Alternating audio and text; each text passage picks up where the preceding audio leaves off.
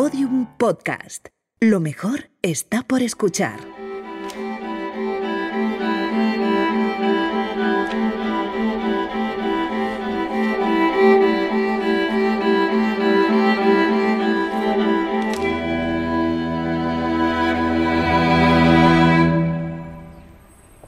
Aquella mañana, hace ahora ocho años, Carmen tenía una reunión con su cliente más importante. Era la primera vez que trabajaba con esa empresa.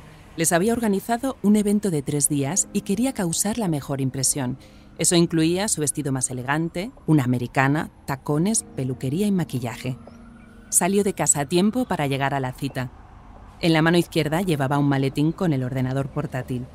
Alzó la derecha para parar un taxi aunque con su barriga de ocho meses y medio no era difícil verla ahí de pie, al borde de la acera. Y de repente... De repente rompía aguas. Yo pensaba que era otra cosa. Yo no sabía, eso era como muy de película, lo de romper aguas.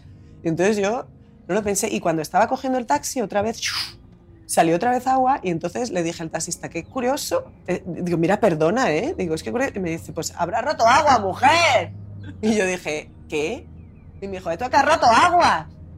Y digo, ah, digo, bueno, pues entonces en vez del instituto de empresa, llevémoste al hospital. Y camino del hospital, Carmen, que siempre lo tiene todo perfectamente planeado, no acababa de creérselo. Pero yo pensaba que eso era pues un poquito de flujo, de estas cosas que nos pasan a las embarazadas. Era mi primer hijo, tampoco tenía ni idea. Y, y no fue hasta el, hasta el charcazo que le dejé al pobre señor taxista en la acera antes de montarme al taxi, que no dijo el, el, hombre aquel, diría, pero esta mujer está loca, ¿dónde va? Con el portátil y el pelo y, las gafas de sol, ¿sabes? y, la, y la barriga así de gorda. Y cuando fui allí les dije, ¿qué dice el taxista que he roto aguas? Pero yo creo que no. Y entonces me dijeron, pues sí, sí, efectivamente, te, tiene, te tenemos que ingresar. Y ahí me quedé. Pero Carmen seguía pensando en su reunión y en su evento, porque aún le quedaban dos semanas para salir de cuentas. Pues yo saqué el portátil, saqué la carpeta, me senté en la mesa del hospital, allí en mi habitación, y me senté con, con todas estas cosas, todos estos sensores que te ponen, y me senté a trabajar. Y entonces, claro, las pobres enfermeras venían y decían, mira, perdona, que vamos a ponerte los monitores. Y yo, un momentito, que voy a mandar un email y enseguida me lo pones. Por suerte fue a verla una amiga al hospital. La sacaron fuera y le dijeron, por favor, ¿tú podrías explicarle a tu amiga que por si no se ha dado cuenta va a tener un hijo? Está bien. Carmen cerró por fin el portátil. Al poco rato dio a luz a Alex, su primer hijo. Salió muy guapa en las fotos de aquel día. Seguía perfectamente peinada y maquillada. Estaba feliz. Y perdió a su cliente.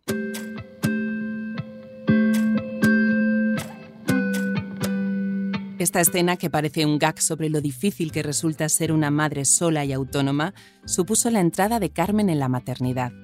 Fue un comienzo algo atípico, pero es que ella es una madre fuera de lo común, que de ninguna manera iba a tener una familia convencional.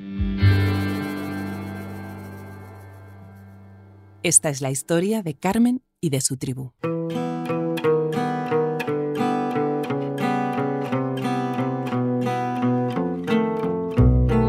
Familia de Libro, un podcast de Ana Solanes para Podium Podcast. Episodio 5. La tribu.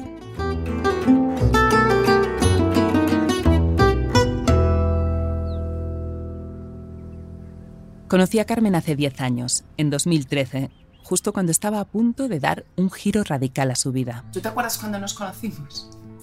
Que si me acuerdo, claro, claro que me acuerdo. ¿Te acuerdas del viaje a Grecia? Sí, pero nos conocimos antes. Nos conocimos porque yo no me quería llevar a 10 personas a Grecia que no habían puesto un pie en un barco. Y entonces nos conocimos haciendo un cursillo de iniciación a la vela en Madrid, ¿te acuerdas? Sí, en un embalse. Sí que me acuerdo. Que te decías, en un día vas a aprender. En un día tú vas a... claro, claro, el optimismo lo primero. Y ahí, bueno, fíjate si, si me lo creí que, me, que al final fui a Grecia. Sí, fuimos a Grecia y pasamos un súper verano allí, de isla en isla. Entonces, hace 10 años, Carmen acababa de montar su empresa con la que pensaba convertir su pasión por los viajes, los deportes, la naturaleza y la gente en su forma de vida. Llevaba ya un tiempo haciéndolo como hobby, así que poder llegar a vivir de ello era un buen plan, y ella es una mujer de buenos planes. Carmen y yo pasamos una semana pegadas día y noche. entre el estrés de las maniobras en el mar y el relax de las noches en las islas del Egeo. Después de toda aquella intensidad, o tiras a tu compañera de camarote por la borda o acabas contándote hasta lo más íntimo. Y nosotras elegimos la segunda opción.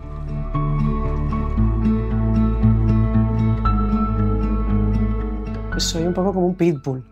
Y entonces cuando se me mete una idea en la cabeza es difícil quitármela. Eso para lo bueno y para lo malo, ¿eh? Porque eso no te creas tan bien que es siempre una cualidad. Fíjate, ahí, o sea, hace 10 años, empezabas a pensar en que querías ser madre. ¿Tú te acuerdas que hablábamos de eso? Sí, sí. ¿Y sabes por qué hablábamos de eso? Porque yo cuando corté con mi pareja de entonces, con mi novio de entonces, decidí que ese no iba a ser el único cambio que iba a haber en mi vida. Entonces decidí que iba a no solo dejar a mi novio, sino iba a dejar también el trabajo que tenía fijo, eh, iba a dejar de vivir en Madrid en medio de la ciudad y me iba a ir al campo, iba a montar una empresa y si todo iba bien iba a tener hijos por mi cuenta. Entonces, fíjate, ¿no? un, un, un tornado mental que me dio aquel año 2013 y que nunca pensé que en realidad todo se fuera se fuera, se fuera a hacer verdad. Pero Carmen es de esas personas que se fija una meta y no para hasta que la alcanza. Se fue a vivir al campo, montó la empresa y cuando todo estuvo listo y vio que tenía la estabilidad económica suficiente, como una mamá pájaro que prepara el nido y lo llena de comida para los polluelos, comenzó su propia familia. Familia numerosa. Tres hijos. Y un perro. Ella sola porque después de Alex, ese primer niño que casi nace en el taxi con dos semanas de adelanto, llegaría Tony, un año y medio después, y detrás de él nació Ángela, la pequeña, que hoy tiene cuatro años. En este punto de la historia, la mayoría de la gente siempre le dice lo mismo. Cuando me dicen, qué valiente, qué no es qué, qué atrevida, qué, qué fuerza, digo, pero, fuerza, digo, pero tú has visto estas madres solas porque a su marido lo han matado de una bomba en una guerra en un campo de refugiados con cuatro hijos durmiendo en el suelo, cruzando, andando cada día, que no tienen ni una mochila para portar al bebé, que lo tiene que llevar en brazos, la madre, sí, sí, no, claro, con otra de dos, otro de tres, casi sin comida, y así, así, así, meses, meses, meses, años. Digo, y esos niños también los ves con una sonrisa y también los ves jugando. Y Lo segundo que le preguntan es, ¿y cómo te las apañas tú sola con tres? Porque es cierto que no hace tanto la gente podía tener un montón de hijos y meterlos a todos en un 600, pero en 2023, si has decidido tener tres hijos por tu cuenta, lo que la gente piensa es que o tienes mucha ayuda de tu familia o tienes mucho dinero. Cierto es que decidir tener hijos eh, a una ciudad que está a 700 kilómetros de donde viven tus padres, no puedes contar con tus padres, tampoco tengo una hermana ni un hermano aquí con que me puedan ayudar, eh, estoy sola. Y, y, por otro lado, yo me gano la vida bien, pero no tengo unos ingresos eh, astronómicos, ni soy una rica heredera eh, que me salga el dinero por las orejas. Entonces, ¿cómo lo hace? Una pista importante está en una foto de familia que me enseñó el día que fui a su casa. Pues mira, aquí está el que yo llamo mi primer hijo, que es Hugo, que es nuestro Golden Retriever, nuestro perro, que ya tiene 13 años. Y sin embargo aquí tienes a la, a la más nueva, a Ángela, que tiene cuatro añitos.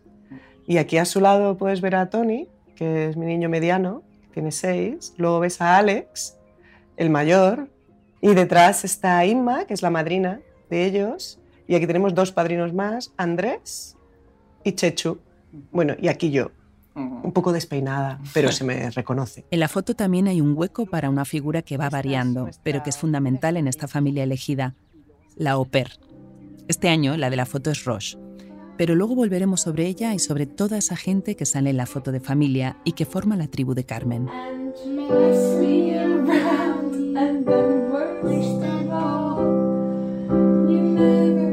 He venido un domingo a media mañana a su casa antes de que se vayan todos al circo y me encuentro a Roche tocando el piano y cantando con Ángela. Viven cerca del planetario, en un barrio en transformación de los que antes eran industriales y ahora son más o menos céntricos y están llenos de urbanizaciones nuevas, entre edificios altos de oficinas, antiguas fábricas, las vías de la cercana estación de Atocha y el Parque Tierno Galván.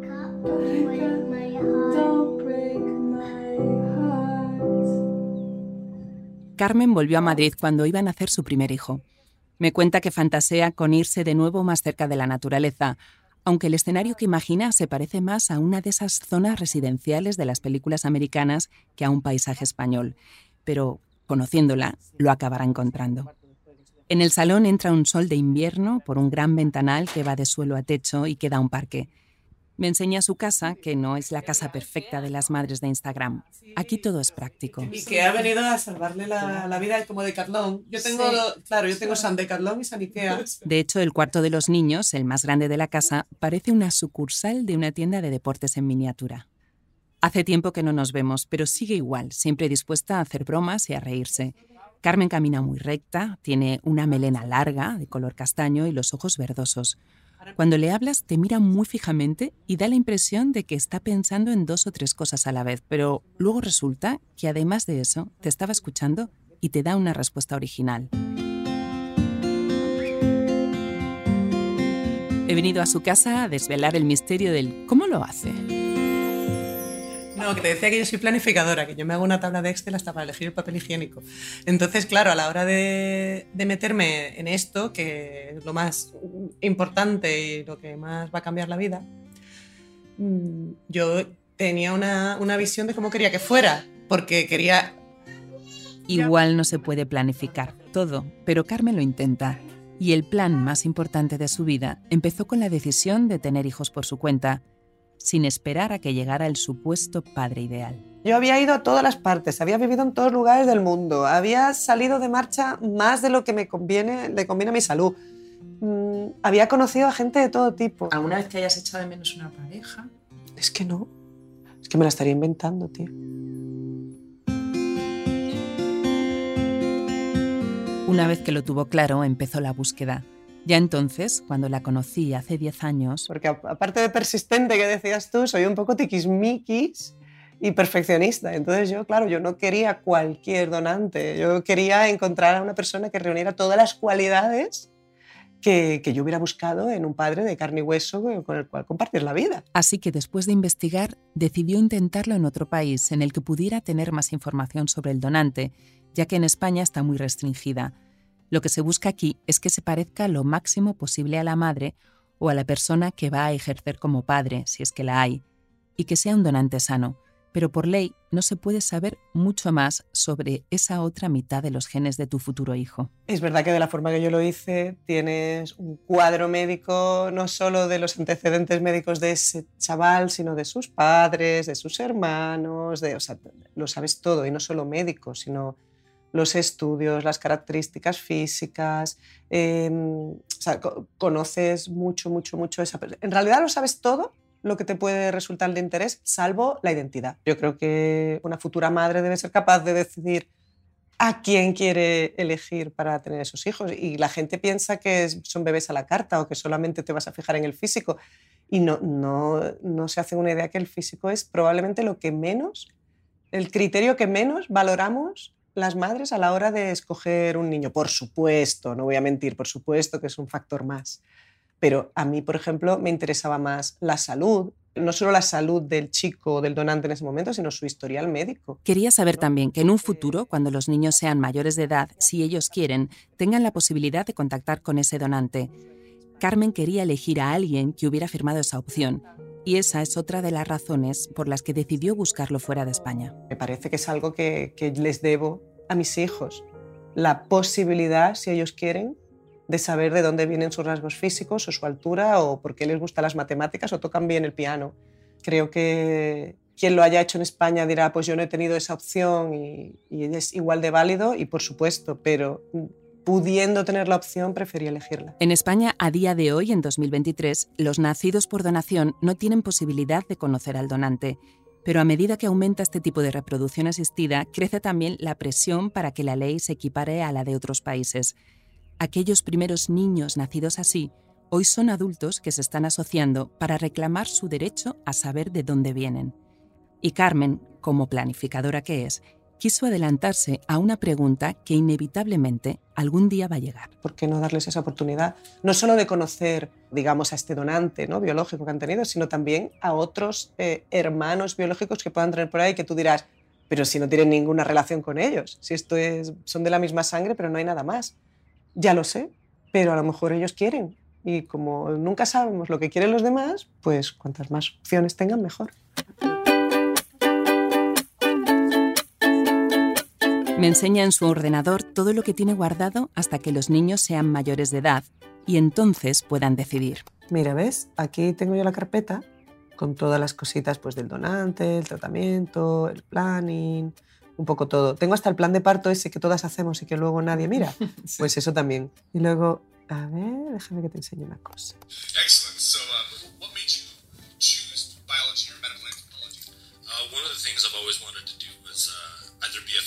Hay una entrevista de audio, hay otra entrevista escrita en el que ves un poco el perfil. Carmen pudo Eh, conocer sus estudios, las aficiones, las notas y hasta qué instrumentos toca el responsable del 50% de los genes de sus hijos.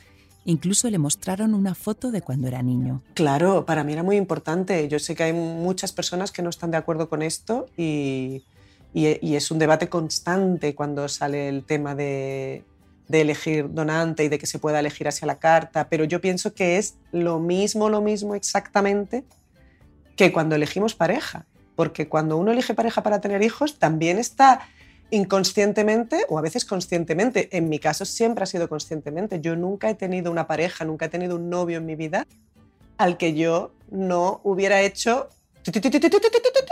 toda, toda esta mm, evaluación de criterios. No veo por qué las madres que deciden tenerlo con donante debieran hacerlo a ciegas, sin conocer nada de la otra persona. Entonces, creo que, que es un debate que rápidamente se, se desintegra. Algunos datos como el país que eligió o los orígenes y la residencia del donante los hemos omitido porque pertenecen a la intimidad de los niños. Pero una vez que tuvo claros todos los criterios posibles, Carmen tuvo algo parecido a un flechazo. Me pareció un chico sano, culto, inteligente eh, y alto. Entonces, eh, cuando llegó este, sí que marqué todas las casillas. Eh, ¿Un Excel? ¿Cómo lo has sabido? Y este sí marcó todas esas casillas, todos los tics. Y encima vi la foto y me pareció, tenía una carita tan adorable que dije, pues no se hable más.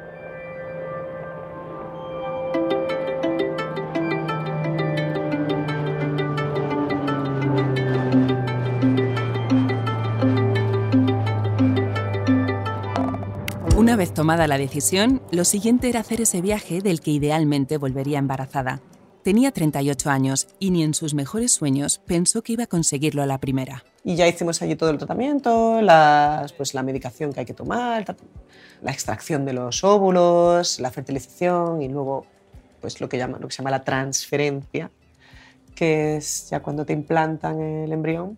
Y es muy curioso, muy curioso. Tú vas allí y te dicen, quítese la ropa, por favor, ahí detrás de ese biombo.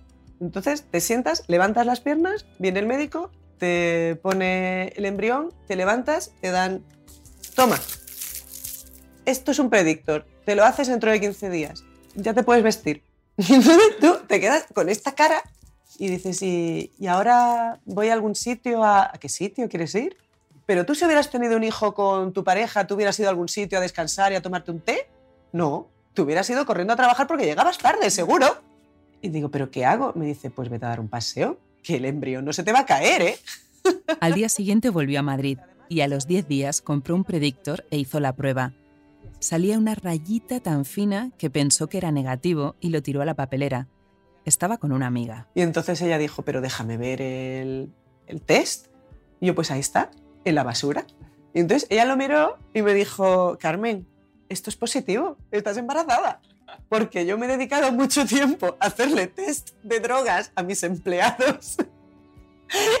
y cuando la rayita es muy fina, es que es positivo. Fueron corriendo a la farmacia, compró otros tres test y efectivamente, a los ocho meses y medio, nació Alex.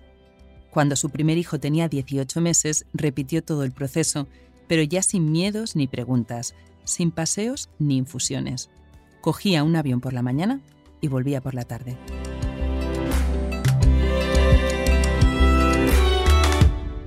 Al primer intento también llegaría Tony y luego Ángela. Así que en menos de cuatro años, Carmen era madre de tres niños. Lo más complicado, en teoría, ya estaba hecho, pero quedaban otras muchas variables en su tabla de Excel.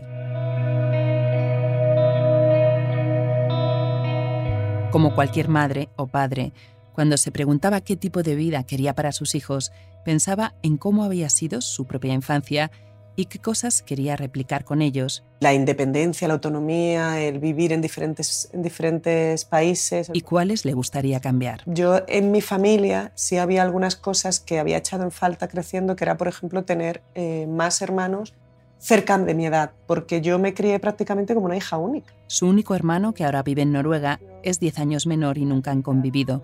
Por eso ella quiso tener a los tres niños tan seguidos. Y eso parecía muy loco, muy loco.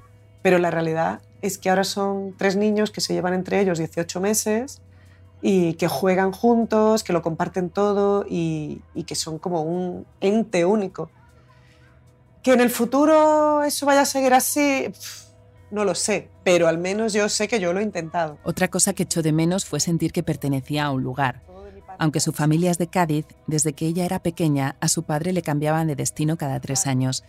Era ingeniero y trabajaba en la puesta en marcha de las centrales nucleares. Aquellos años 80 en las que se estaban eh, terminando de construir y terminando de poner en marcha por toda España, entonces vivíamos dos, tres años en cada pueblo y, y luego cambiábamos. Vivimos también en Estados Unidos, bueno, eh, tuvimos un periplo, yo hice una vez una cuenta hace poco y conté 11 colegios antes de entrar a la universidad. Se dice pronto, ¿eh? No todos los sitios les gustaban.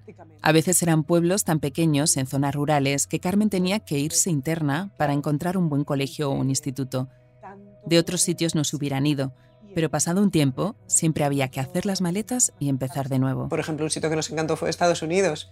Allí yo creo que todavía están las marcas de las uñas mías y de mi madre en el aeropuerto cuando tuvimos que volver a España. Y al final, a fuerza de costumbre, era ella misma la que no podía estarse mucho tiempo quieta en un sitio. Yo me fui a estudiar un año a Estados Unidos de intercambio porque iba recortando de la revista o la que compraba mi madre eh, unos, unas eh, pestañitas que ponían ¿quieres irte de año escolar al extranjero? Y yo lo recortaba, lo metía en un sobre de estos con franqueo en destino y lo mandaban. Entonces a mi padre le llegaban cartapacios y cartapacios de todas las empresas de España que organizan años escolares en el extranjero y decía, nena, ¿tú has pedido esto? Y yo, sí, pero que me quiero ir un- año a Estados Unidos. Y mi padre decía, pero si tienes 12 años. Se fue con 15 y después ya no paró. Pasó una temporada en Australia, luego en Holanda, en Turquía, hizo la travesía del Atlántico a vela y ya que estaba, se quedó un año en el Caribe. Pero para sus hijos tenía otros planes. He notado mucho desarraigo. O sea, una, una gran falta de raíces, tanto geográficas como personales. Entonces, yo había una cosa que tenía muy claro y es cuando tenga hijos voy a elegir muy, muy claramente dónde lo vamos a criar. No quiero cambiarlos cada dos, tres años de ciudad ni de país. Y decidió quedarse en Madrid. Otra casilla más estaba rellena.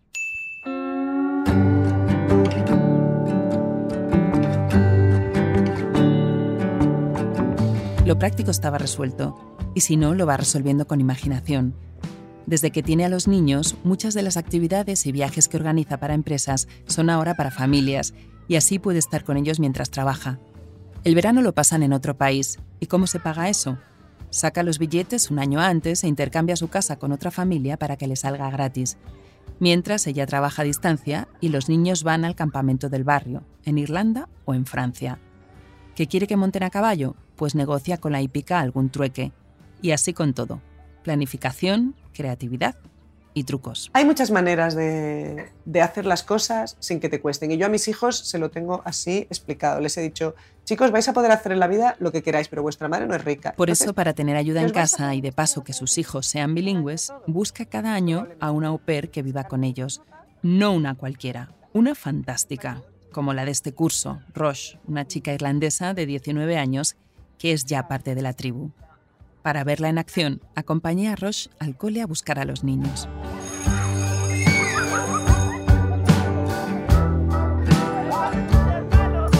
no hay un momento aburrido en su familia. He visto desde el primer día que tengo una conexión con los hijos, sí, sí. Nos hablamos como, como amigas, sí, sí. Ella es muy, muy, muy simpática conmigo. Hello, how are you? Good? Today, mommy didn't put me fruit. She didn't give you any fruit. Oh, it's a good thing I brought some then, isn't it? I brought an orange. Is it yummy? No. Yes, it is. Do you want your orange, Alex? Not right now. Niños bilingües desde bebés. Otra casilla completa.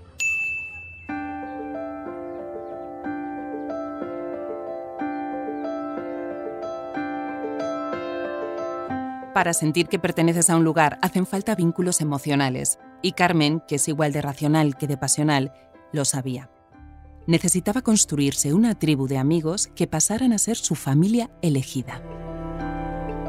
Y allí es donde entran los padrinos y la madrina, aunque para ellos se podría inventar otra palabra. Los padrinos falsos, como dice mi madre, que le gustaría que hubiera habido un bautizo. Pero bueno, ella también es muy respetuosa de lo que cada uno opine, lo que cada uno haga en su vida y mi madre adora a, a Chechu, a Ima y a Andrés. Estos padrinos no son ni ese amigo o ese familiar que te sujeta al bebé en el bautizo, ni el que le hace un regalo especial a la niña por su cumpleaños. Yo buscaba ampliar la, la tribu de personas que, que van a ser testigos de la vida de mis hijos. Y eso es algo muy, muy importante porque a mí se me olvida, se me olvida la gracia que hizo la niña este día, el viaje que hicimos aquella vez, cuando aprendió a montar en bici. Quería una tribu de personas que sean testigos, que compartan la vida de mis hijos conmigo y, y además personas a las que mis hijos eh, se críen admirándolos, que sean para ellos ejemplos y modelos de, de persona y de comportamiento. Estaba claro que el primero sería su amigo Chechu. Si hubiera un campeonato internacional de padrinos, él ganaría el primer premio. Chechu es biólogo, investigador y profesor de universidad. Si pasas un rato con él, acabarás aprendiendo algo seguro. Vive muy cerca con su novia Mer y esa mañana se pasó por casa de Carmen antes de ir con todos al circo. Si hay un teatro fin de curso, hay muchos eventos en ese sentido que, que sí, que, que le gusta que esté presente y, porque sí, es verdad, a lo mejor en un momento dado, como decía Carmen, pues se le hacía raro todos los niños, eh, mi padre tal, mi padre cual, y entonces él, pues ahí como cogió el rol mío de padrino, era como, pues mi padrino me va a ir a buscar al colegio, entonces alguna vez también lo he ido a buscar al colegio y le hace ilusión. Chechu empezó siendo el padrino de Alex, pero ahora le llaman padrino los tres. De hecho, Alex, si hace un dibujo en el colegio de mi familia, siempre dibuja a Chechu. Sí, sí, sí, sí, sí, sí, sí. Ángela es que, quizá no sé por qué, si por ser mujer o lo que sea, pero tiene como una... Quizás la que más noto yo que le falta una figura ¿no? masculina. Sí, bueno, De- es que a Ángela por alguna razón le gustan muchísimo los chicos. Te puedes encontrar a la tribu en una estación de esquí, haciendo vela, buscando setas en la montaña o de fiesta. Desde bebés estos niños han vivido aventuras de las que ni siquiera son conscientes. Lo último son los viajes cicloturistas. Y cuando empezamos, Ángela tenía recién cumplidos tres años y tuvo que aprender a montar en bici rápido, rápido en em, febrero, porque en marzo nos íbamos a hacer nuestro primer viaje. Y yo me llevo un remolque donde llevo la, la tienda de campaña, los sacos, la bolsa de comida, porque los niños ya sabes que son como, como los pájaros que están todo el día comiendo. Y como los pajaritos, ¿eh? Y nos hicimos una ruta. Somos pajaritos. Recorrieron la Sierra de Cádiz durante tres días, Carmen sola con los tres niños. Después han hecho rutas más largas por Francia de hasta 120 kilómetros. Aquí no existen ni el miedo, ni la sobreprotección, ni la pereza. La ves ahí en el coche y digo, madre mía. O sea, es que a la gente que le da pereza meter el carrito del niño e ir a no sé dónde, en este caso es digno de admiración. ¿Sabes qué? Que es que yo creo que ellos no son conscientes de que esto a lo mejor no es lo más normal del mundo. Y que cuando tengan 15 años y miren atrás dirán las cosas que me hacía hacer mi madre.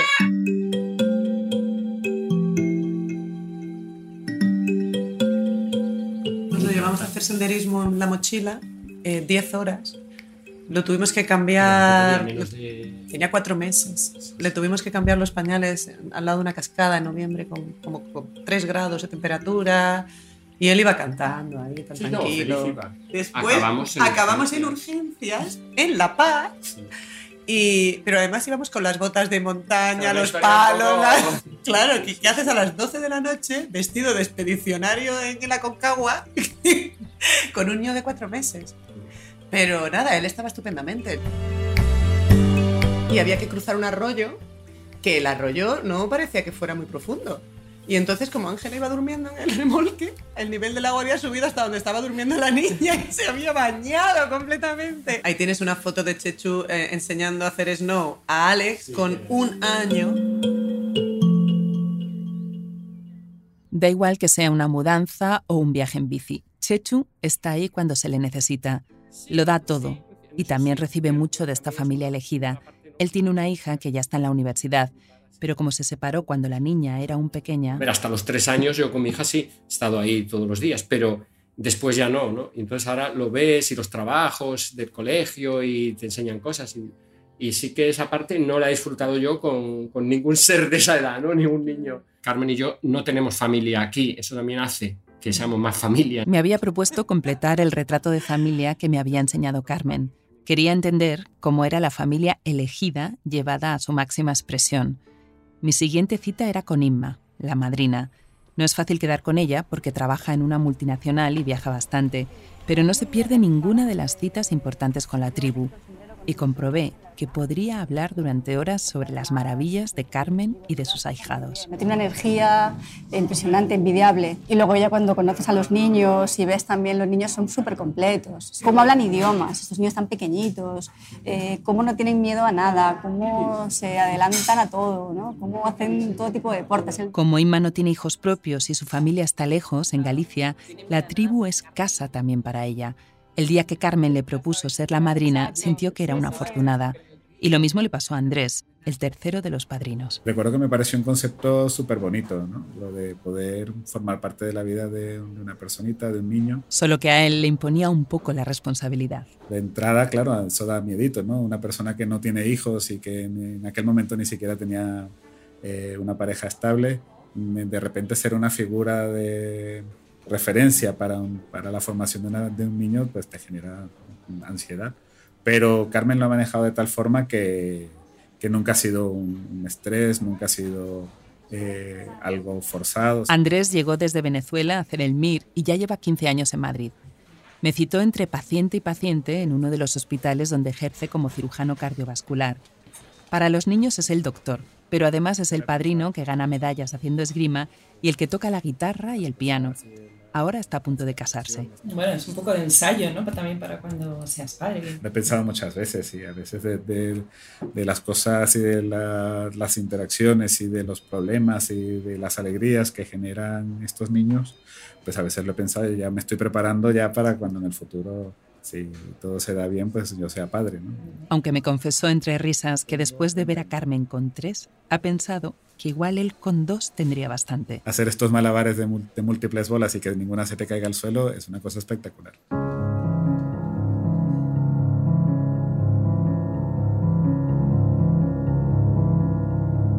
Se dice que sin conflicto no hay historia, y en esta familia yo no veía fisuras.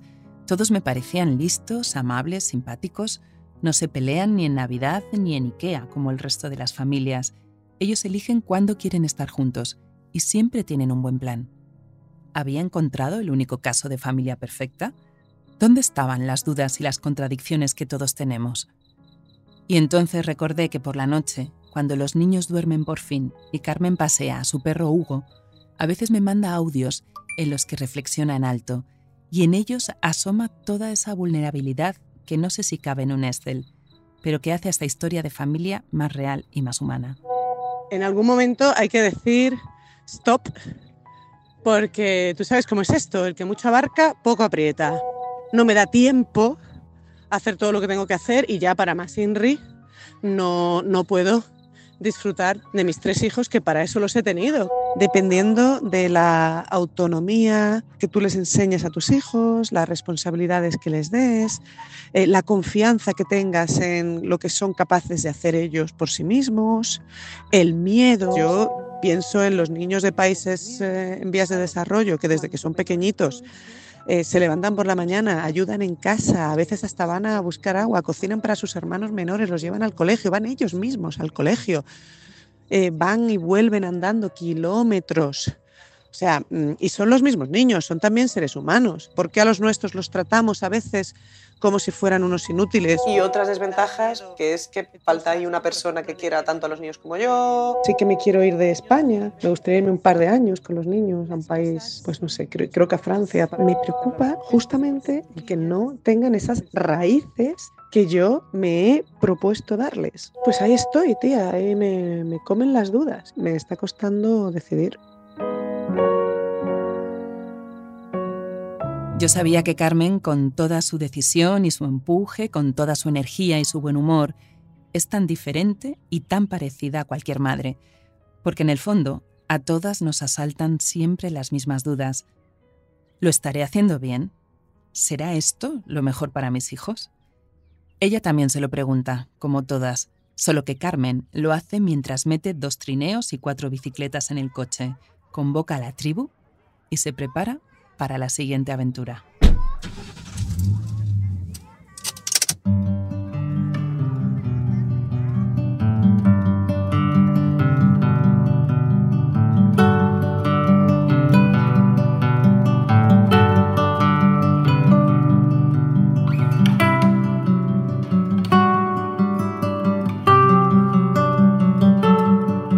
Familia de Libro es una producción original de Podium Podcast. El guion, la dirección y la narración son de Ana Solanes. El diseño sonoro es de Elizabeth Búa. De la edición se encargó Ana Rivera y de la producción ejecutiva Lourdes Moreno Cazalla. Gracias por escucharnos.